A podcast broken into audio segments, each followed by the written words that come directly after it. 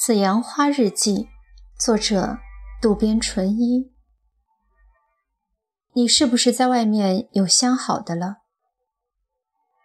一时我不知道说什么好了，顿时目瞪口呆，伏在墙上的手也停了下来。你说什么呀？真无聊。丈夫颇带挑衅性的说：“那就让我看看吧。”他好像是说：“既然没有别的相好的男人的话，让我摸摸你皮肤也没什么关系。”没办法，我只好认命了。再拒绝的话，丈夫会更不高兴，反而会任他起疑心的。我只好死心了，穿着睡袍在面前的沙发上躺了下来。丈夫跪在地板上，将双手伸向我的腹部。我拼命地告诉自己。就这么点小事，没关系。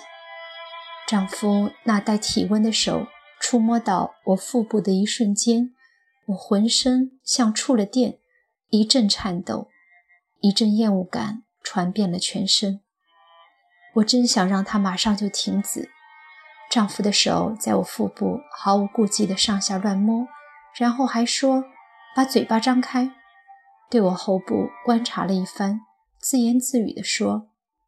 扁桃腺有些肿大，他在做什么呀？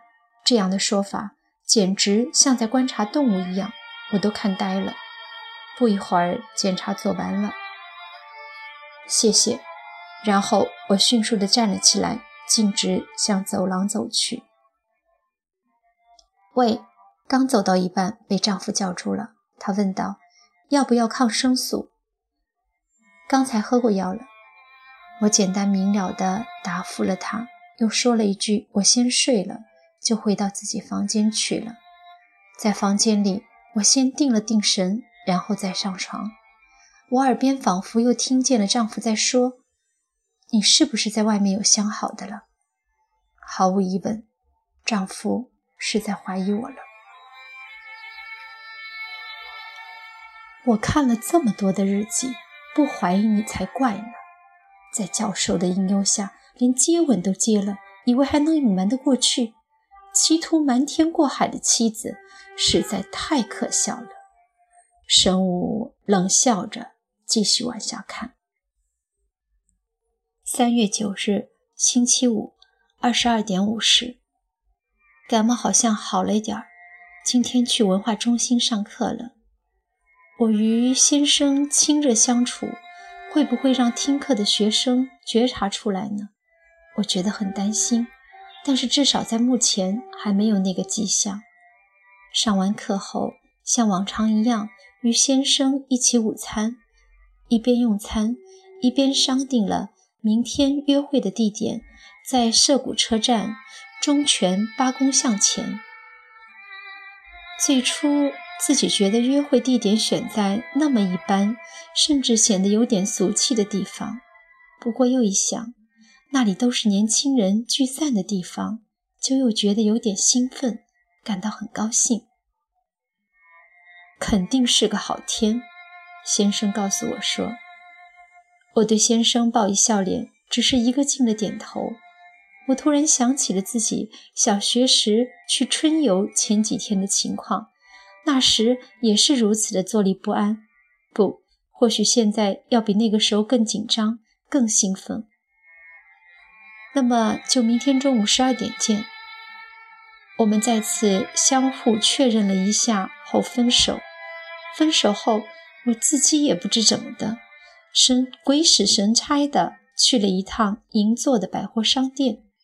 最近不知怎么搞的，看的。全是新款的服装和新颖的化妆品，肯定是自己有很强烈的化妆打扮的欲望。今天早上，就连女儿夏美也高兴地对我说：“妈妈，您最近年轻多了。”哪家商店里都琳琅满目的挂着各种款式的春季服装，我一件件地鄙视着，脑子里想象着自己实际。穿着这些服装的形象，最近在家里时也是经常照镜子，还经常称自己的体重。加上心情变得十分快乐，把家里客厅的窗帘都换了，还花了半天时间把平时不太打扫的阳台彻底的打扫了一番。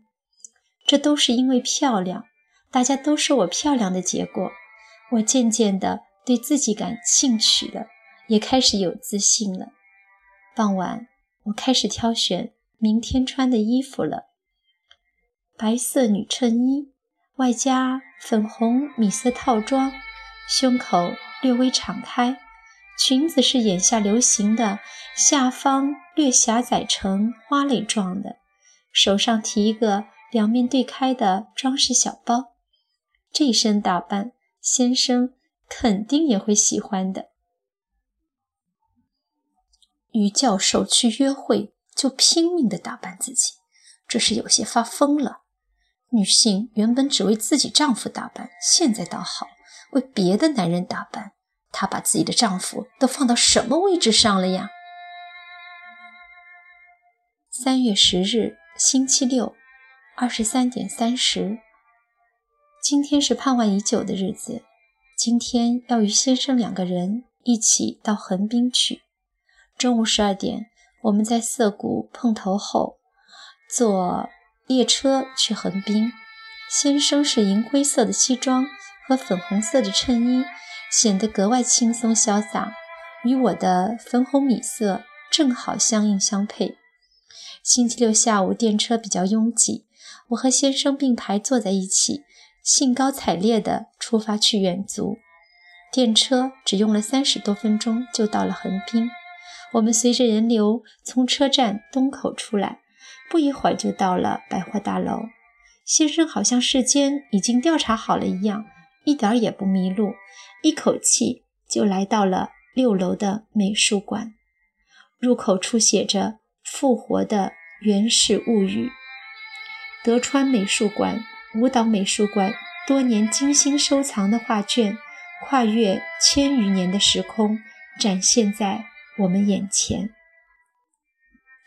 宽敞明亮的展示会场内，展出了十九卷画卷和书法挂轴，还有原画的照片，生动地再现了平安朝代贵族的生活情况。每卷画卷、照片等都有解说词。先生还增加了许多补充说明。去日泪如雨，来时泪若川。行人见此泪，错认是清泉。先生满怀深情地将这首诗低声吟诵了一遍，然后解释道：“当年的元氏。”只有二十九岁，正是年富力强之时。听着先生的解说，我学到了很多的东西。画展一圈看完后，已经是下午两点了。先生建议，这附近有家很高级的宾馆，到那里的餐馆去吃吧。我高兴地答应了。我们坐着海上巴士。在海风的吹拂下，来到了宾馆的前面。这家宾馆很雅致。我们坐电梯来到了最高层，从顶层的窗户往外一看，我情不自禁地叫了起来：“太美了！”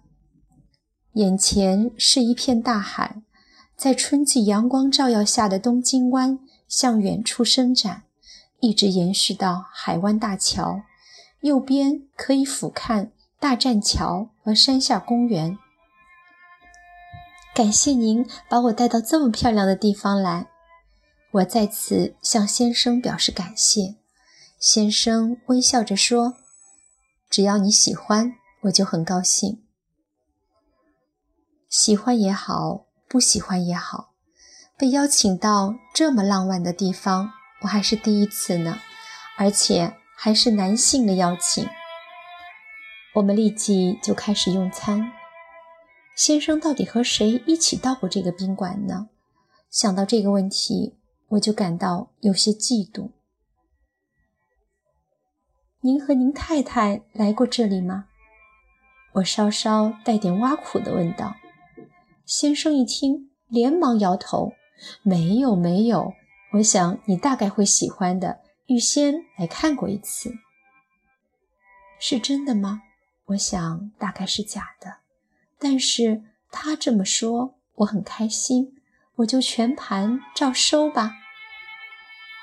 观赏完优美的《原始物语》画卷展后，在春风的扇动下，我们渡过大海，来到豪华宾馆的餐厅用午餐。能享受到这么多，我的身心都感到非常的满足，很想就这样永远的沉浸在这个浪漫的世界之中。先生好像看穿了我的心事，喃喃地说：“累了吧？”休息会儿吧，在哪儿休息呢？我觉得很奇怪，有地方吗？这时，先生静静地站了起来，到房间里去好好看看海吧。我不知道是什么意思，也跟着学生先生站了起来，跟随着他走。光天化日之下，将别人的妻子诱骗到宾馆去，真是个岂有此理的老东西！我还从没见过如此的采花大盗呢，轻而易举的就中了人家圈套的妻子。哎，也真是混蛋！神武在心里骂了起来。但是结局如何，还得看下去。